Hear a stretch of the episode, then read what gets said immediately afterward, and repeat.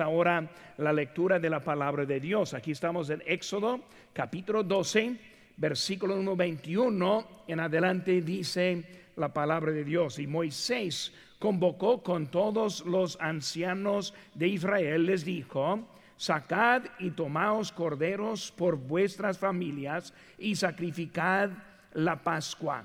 Y tomad un manojo de, de hisopo y mojado en la sangre que estará en un lebrillo y untad el dintel de los, y los dos postes con la sangre que estará en el lebrillo.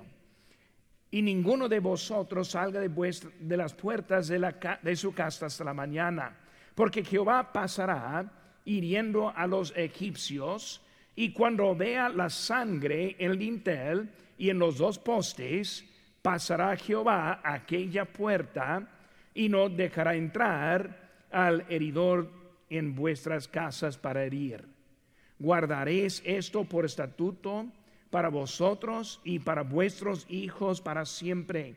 Y cuando entréis en la tierra que Jehová os dará, como prometió, guardaréis este rito.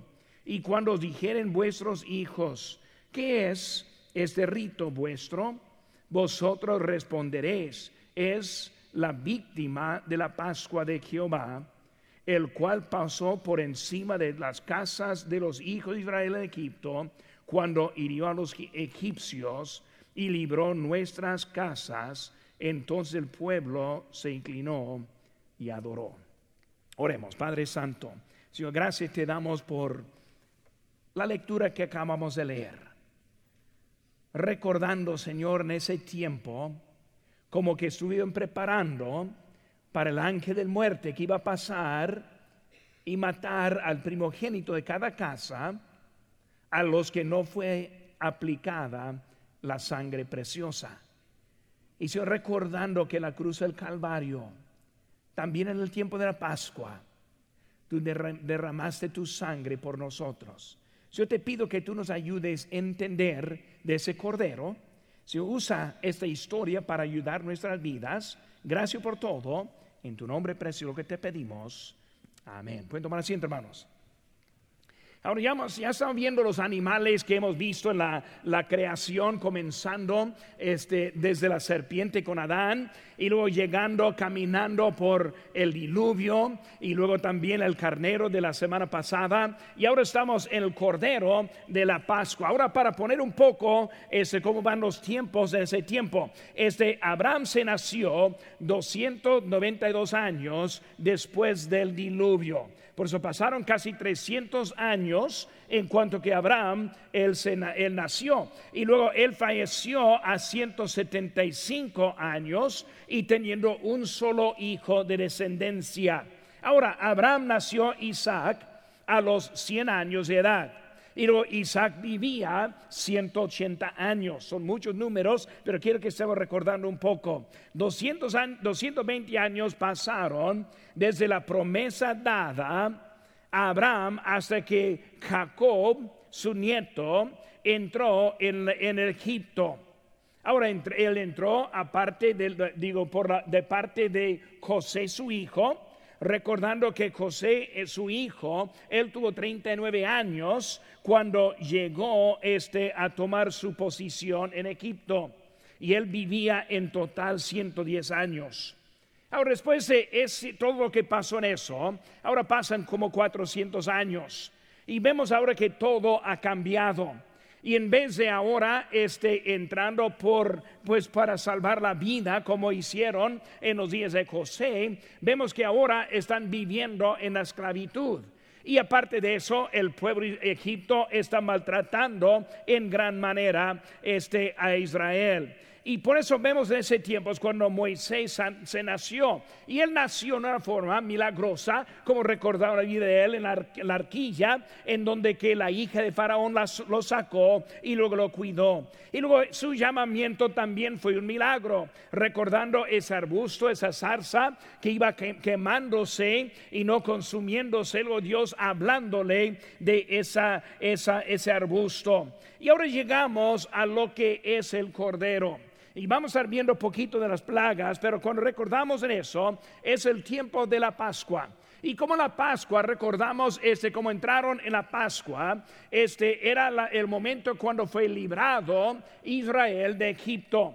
Esa misma Pascua, ese mismo tiempo, es cuando vemos el, la crucifixión del Señor Jesucristo. Por eso vamos a estar viendo un poquito de eso. Dios usó a Moisés para mostrar su poder al mundo en ese tiempo.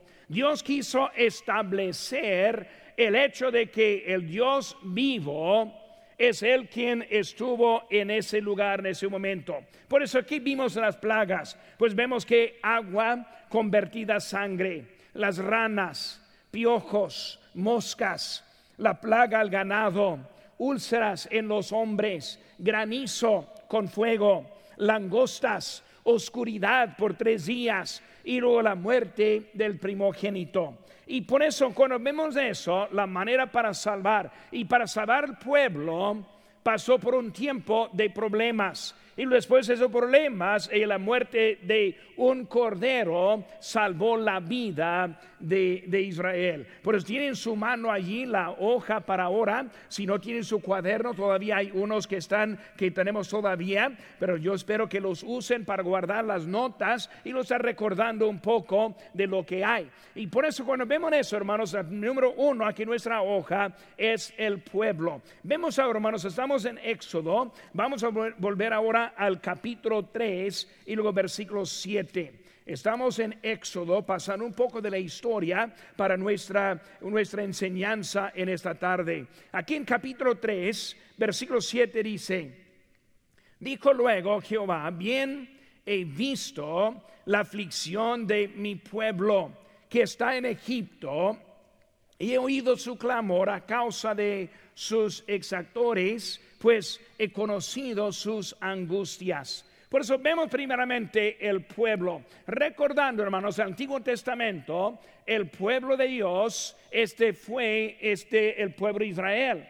Ahora, cuando vemos hoy en día el pueblo de Dios, es la iglesia. El Antiguo Testamento Dios hizo todo a través de una nación. Hoy en día Él hace todo a través de su iglesia. Cuando hablamos de la obra misionera, Él está mandando y capacitando y usando a la iglesia para hacer el mandato que Él tiene para evangelizar a este mundo. Por eso cuando vemos el mundo, digo el pueblo en ese momento, estamos viendo el pueblo de Israel y lo que está pasando. El inciso A, vemos el conocimiento de Dios el conocimiento de Dios. Ahí en versículo 7 dice, bien he visto Dios vio.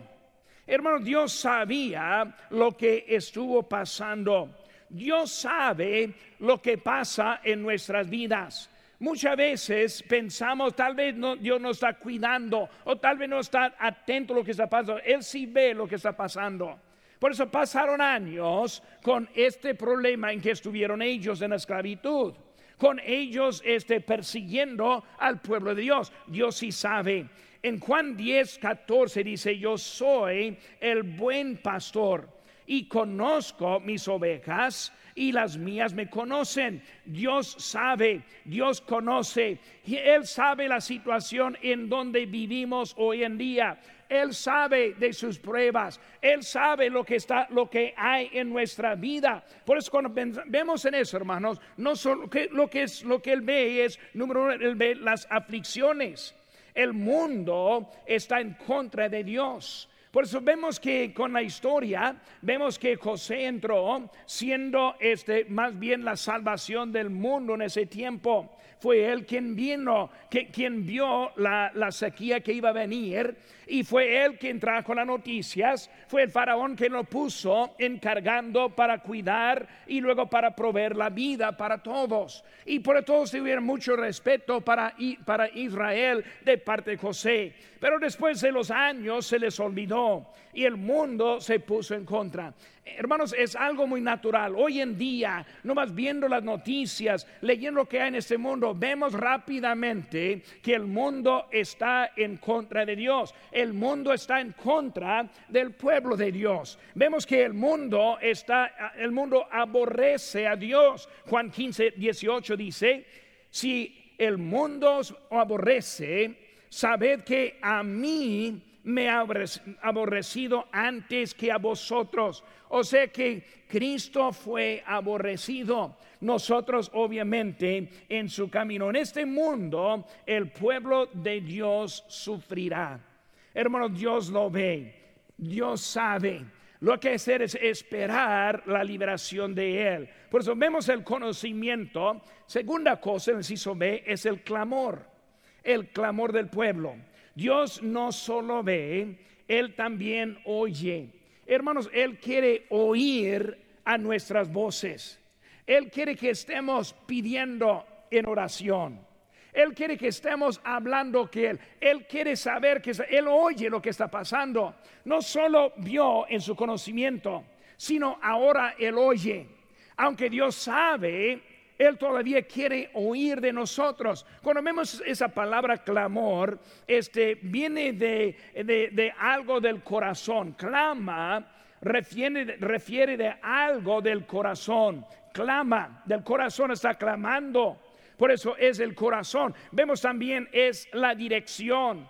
Cuando está clamando, está clamando a Dios. Si está hablando con otro, es otra palabra, está quejándose. Por eso uno es quejar, el otro es clamar. En vez de quejar, necesitamos aprender cómo clamar. Pero muchas veces, en vez de hablar con Dios, hablamos unos con otros y estamos quejando de la situación en vez de pidiendo a Dios lo que está pasando. En Jeremías 33:3 dice: Clama a mí y yo te responderé y te enseñaré cosas grandes y ocultas que tú no conoces. Dios quiere que nosotros le hablamos. Por eso, hermanos, Dios sabe. Hay que aprender cómo clamar a Dios. El mundo clama, pero sin esperanza. Nosotros clamamos con esperanza, sabiendo que nuestro Dios oye. Por eso, conocimiento de Dios, el clamor del pueblo, inciso C, hermanos, la contestación de Dios. Versículo 12. Y él respondió, ve, porque yo estaré contigo por eso, hermanos, Él respondió, el Dios, el Creador, Él quien es sobre todo, Él responde. Increíble, hermanos, pensar que Dios responde a nuestras necesidades. Debemos aprender cómo clamar, cómo pedir, pero también esperando una respuesta tan grande como Dios da. Por eso en ese momento Él está oyendo. Y aunque estuvieron sufriendo, ese sufrimiento no fue para siempre. Pero que decirles, muchas veces pasamos por pruebas, pasamos por necesidades. Pero déjeme decir, hermano, que eso no dura para siempre.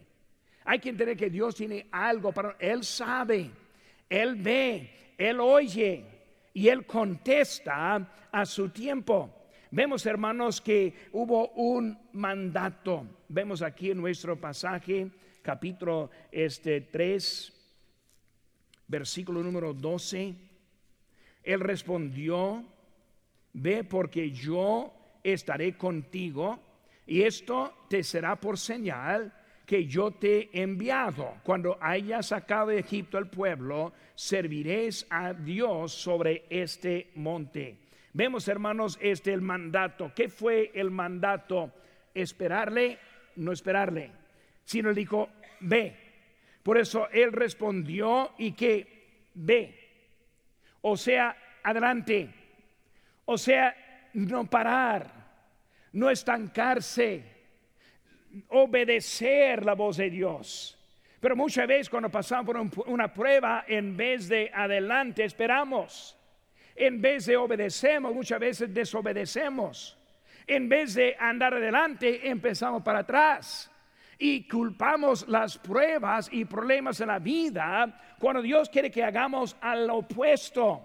Él está escuchando, Él sabe lo que está pasando, Él ve todo, por eso está diciendo adelante en su vida. Por eso vemos el pueblo. Vamos a seguir número dos, hermanos, son las plagas. Y vemos ahora el capítulo 7, donde empiezan este, las plagas. Versículo 1 dice, Jehová dijo a Moisés, mira, yo te he constituido Dios para Faraón y tu hermano Aarón será tu profeta. Tú dirás todas las cosas que yo te mandé y Aarón tu hermano hablará a Faraón para que deje ir de, de su tierra a los hijos de Israel. Y yo endureceré el corazón de Faraón y multiplicaré en la tierra de Egipto mis señales y mis maravillas. Vemos unas cosas interesantes en eso. Primero, vamos a ver del milagro en el ciso A. El milagro. Vemos, hermanos, que el mandato era de Dios por la mano de Moisés.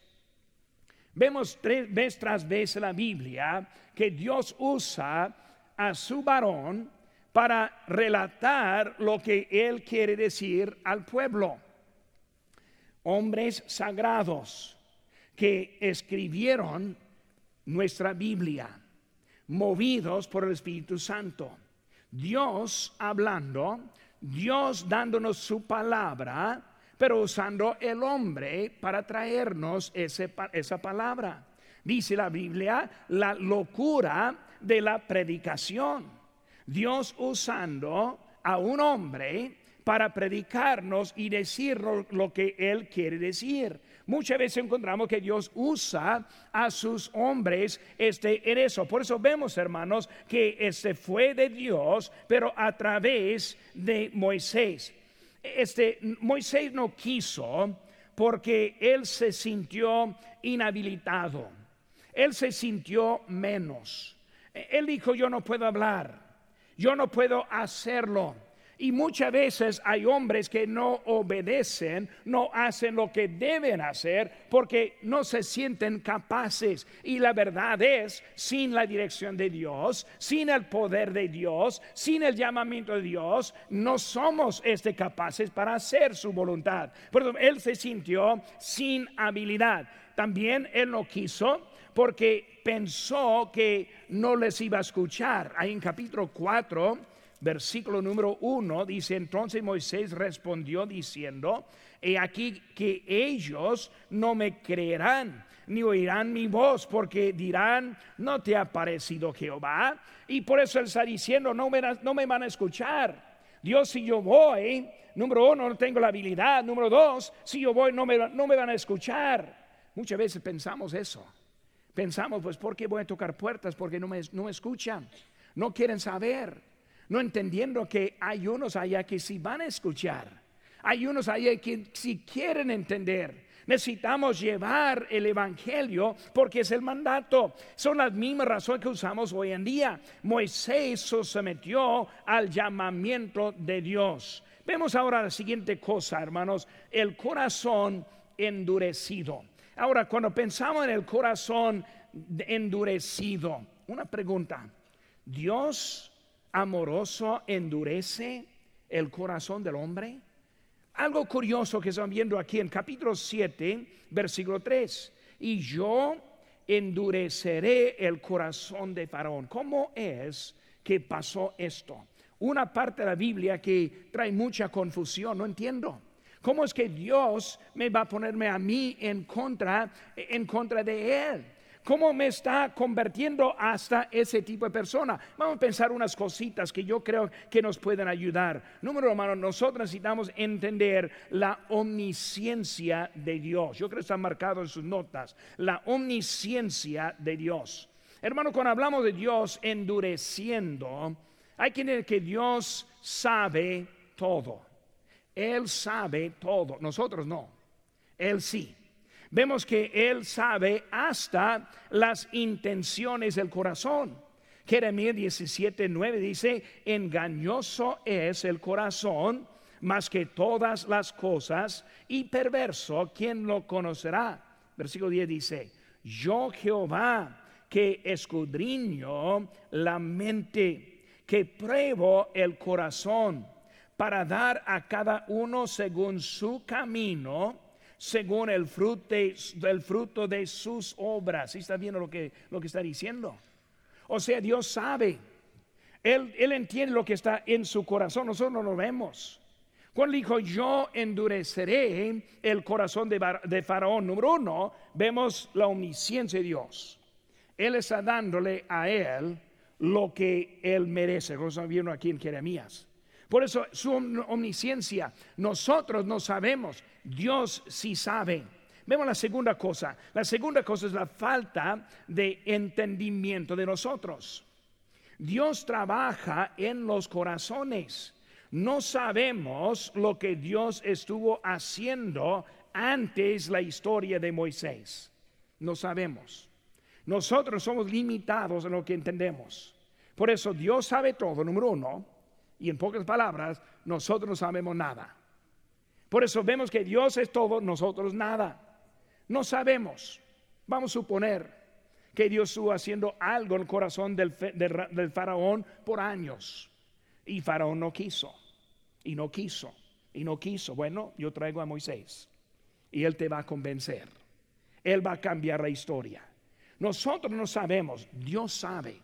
Por eso cuando leemos lo que hay en la Biblia, en vez de tener preguntas, debemos confiar en que Dios sabe y que nosotros no sabemos. ¿Qué dice la Biblia acerca del respeto? En Proverbios 21, 1 y 2, como los repartimientos de las aguas, así está el corazón del rey en la mano de Jehová. A todo lo que quiere lo inclina. Todo camino del hombre es recta en su propia. Dios trabaja, Dios sabe.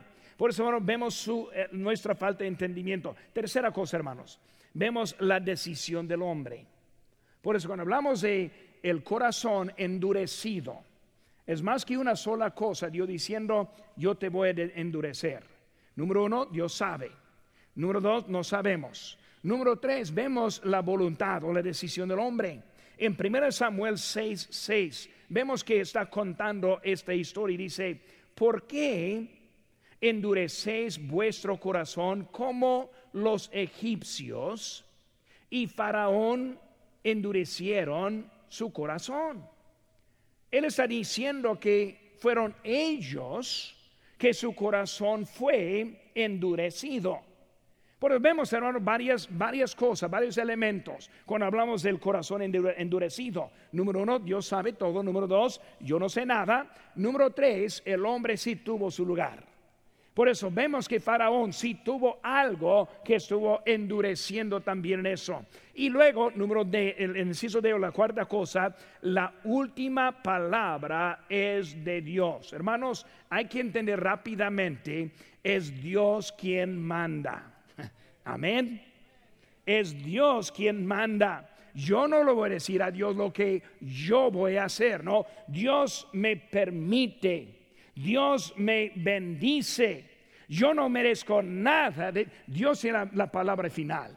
Cuando Él habla, Él habla. Y no hay nadie más que necesita estar pensando en eso. Cuando pensamos en otra palabra, en, en Romanos 8, 29, porque a los que antes conoció también los predestinó para que fuesen hechos conformes a la imagen de su Hijo. Ahora hablando de predestinación, ¿qué es la predestinación? según su conocimiento. Él antes conoció y de eso prestinó. Por eso vemos esa historia, Dios ya sabía el corazón del faraón y cuando dice que yo lo endurecé, simplemente está diciendo, yo tengo la palabra final. Faraón, tú no vas a hacer nada menos que yo te digo. Y no debemos entender que es Dios de quien estamos hablando, no hombre, es Dios, es Dios. Pero vemos que su corazón endurecido en ese momento. Eh, por eso vimos, hermanos, ahora el milagro mostrado. En el ciso B, el mandato obedecido. Aquí estamos en capítulo 7 todavía, versículo 10. Vinieron pues Moisés y Aarón a Faraón e hicieron como Jehová lo había mandado. Y echó Aarón su vara delante de Faraón y de sus siervos e se hicieron Por eso vemos, hermanos, el mandato ahora obedecido. Todo comenzó con la obediencia. Y hermanos, la obediencia produce resultados. Pues hermanos, nuestra vida. Si nosotros decidimos, no voy a obedecer, esa falta de obediencia eliminan también resultados que pueden seguir.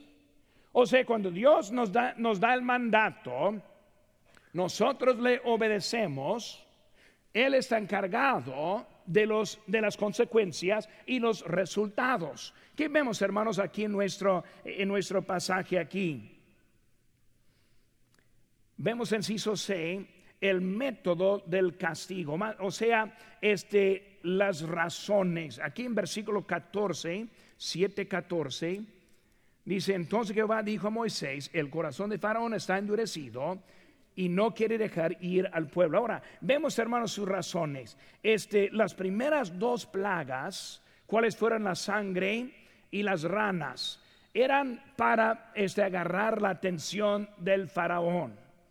Este, cuando hablamos de él, él ahora está, ¿quién es este Moisés? Ahora, Moisés es el siervo del Dios vivo. Y luego por eso las ranas y también la sangre convertida o el agua convertida a sangre, vemos que fueron las maneras para mostrar a, a Faraón este quién era Dios. Ahora, cuando pensamos en eso, los magos del Faraón pudieron duplicar esas dos plagas. Por eso él está agarrando la atención. Y Faraón está diciendo, pues, tú puedes ser mucha sangre, yo más, si no hay suficiente. Ranas, dice que ranas hasta que las estufas, en las camas, en las casas, no pudieron pisar la planta de pie, menos aplazar una rana. Y que vienen los de, Faraón, pues podemos hacer más ranas. Si no somos suficientes, vamos a hacer más. Por eso los tontos que siguieron ahí en, eso, en vez de un milagro eliminándolos, ellos hicieron un milagro para aumentar hasta más. Pero en eso, hermanos, para agarrar atención. Ahora, Faraón sabe que algo está pasando. Faraón sabes que Dios está haciendo algo. Y prosigue después de las primeras dos, las siguientes seis. Y vemos en esos, este, primeramente, los piojos. Los piojos mostraron el poder de Dios porque sus magos no pudieron duplicarlo. Las moscas mostraron la separación de Dios porque pasó nomás en, en Egipto y no en Israel. La plaga mostró que Dios puede proteger los bienes de Israel y destruir los bienes del mundo en el mismo tiempo. Vemos que las úlceras y el granizo muestra cómo tan grande es Dios y tan pequeño es el faraón. Cada uno tuvo su lugar y luego llegó a la oscuridad la oscuridad mostró que Dios puede controlar al faraón como él quiere. Tú no puedes hacer nada menos yo, yo te hago. Ahora llegamos a la décima. La décima plaga era para librar la gente. Esta plaga era la era que todos los primogénitos morirían en ese momento. Vemos que fue simbólico ese cordero a su Hijo Jesucristo y luego fue algo necesario para salvar a los primogénitos. Cuando vemos ese cordero, hermanos, fue algo necesario. Cuando pasó el ángel, cuando pasó la muerte, la sangre aplicada fue la única manera para ser salvo. Siendo israelita o siendo egipcio, era igual. Cualquier hombre que pinta el, dintel, que pinta los postes, es el quien va a ser salvo. Y vemos ahora la salvación. Número tres, hermanos. Primero era el pueblo. Número dos, las plagas. Ahora, número tres es el propósito de las plagas. Ahora estamos en capítulo 12, siguiendo más adelante nuestra, nuestro pasaje. Capítulo 12, versículo 29. Dice aquí, y aconteció que a la medianoche Jehová hirió a todo primogénito en la tierra de Egipto, desde el primogénito de Faraón, que se sentaba sobre su trono, hasta el primogénito del cautivo que estaba en, el, en la cárcel, y todo primogénito de los animales. Y se levantó aquella noche Faraón, y, y, él y todos sus siervos y todos los egipcios, y hubo un gran clamor en Egipto, porque no había casa en donde no hubiese un muerto.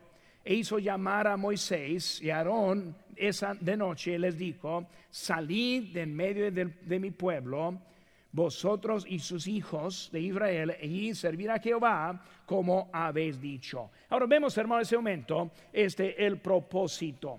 Primera cosa, hermano, que vemos en el inciso A es la pena del pecado. la pena del pecado. Era necesario castigar por ese maltratamiento, castigar por ese pecado. Cuando Dios mandó el pecado, hermanos, lo mandó parejo. Digo, cuando Dios mandó la pena, cuando mandó el castigo, lo mandó en una, en una manera pareja. Era para todos. Vimos el rey igual, el siervo igual, de la cárcel igual. Cualquier familia, cualquier vez, cualquier lugar, todos sufrieron lo mismo, solo que tuvieron algo aplicado. Pero era necesario castigarles por su eh, rechazo a Dios. La muerte es la sentencia. Romanos 6:23 dice, porque la paga del pecado es muerte. Por eso vemos la pena del pecado, el inciso B, hermanos, la protección del pueblo de Dios. El Cordero protegió a los judíos del castigo preparado para los egipcios. Hermanos, Dios va a castigar al pecado en ese mundo. Este mundo va a sufrir. Viene igual, ángel de muerte. Viene la gran tribulación. La única manera para ser salvado es igual como en ese caso. Nosotros estamos adentro del mundo. La única manera es aplicar la sangre de ese pecado. Por eso, hermano, era la protección. Por eso Jesucristo, nuestra protección del castigo, esté preparado para los egipcios y para nosotros hoy en día. La pena del pecado, la, protección del pueblo de Dios, en el de hermanos, la prueba de la realidad de Dios. Faraón rehusó de escucharle a Dios ni a su gente. Y ahora Dios, tiene la habilidad de cambiar las circunstancias. Ese hombre ahora ve, pero ve muy tarde. Ese hombre ve, pero no hasta que perdió mucho. Por eso vimos, hermano, número uno, el pueblo, número dos, las plagas, número tres, propósito, número cuatro, hermanos, la provisión. Vemos ahora de ese cordero. Y vamos a terminar en esta parte aquí ahora. Capítulo 12, estamos viendo ahora lo que es la provisión. Este, el inciso A, el castigo definido. El castigo definido, la muerte.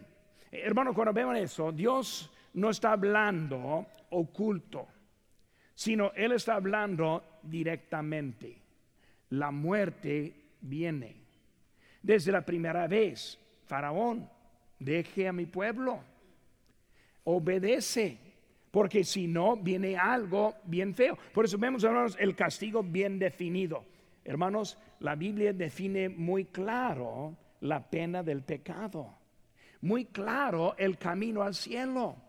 Pero el mundo quiere poner al lado lo que Dios está diciendo. La religión no está explicando lo que Dios está diciendo. El infierno espera a los pecadores. Apocalipsis 22 se dice, y fueron juzgados los muertos por las cosas que estaban escritas en los libros según sus obras. O sea, vamos a ser juzgados por las obras. Es algo cierto. En Apocalipsis 20 y 14 dice, y la muerte y el Hades fueron lanzados al lago de fuego.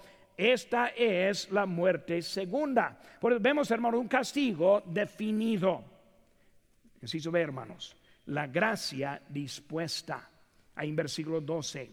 Aquí estamos en capítulo 12, versículo 12 pues yo pasaré aquella noche por la tierra de Egipto e iré e, y heriré a todo primogénito en la tierra de Egipto, así de los hombres como de las bestias, y ejecutaré mis juicios en todos los dioses de, de Egipto, yo, Jehová.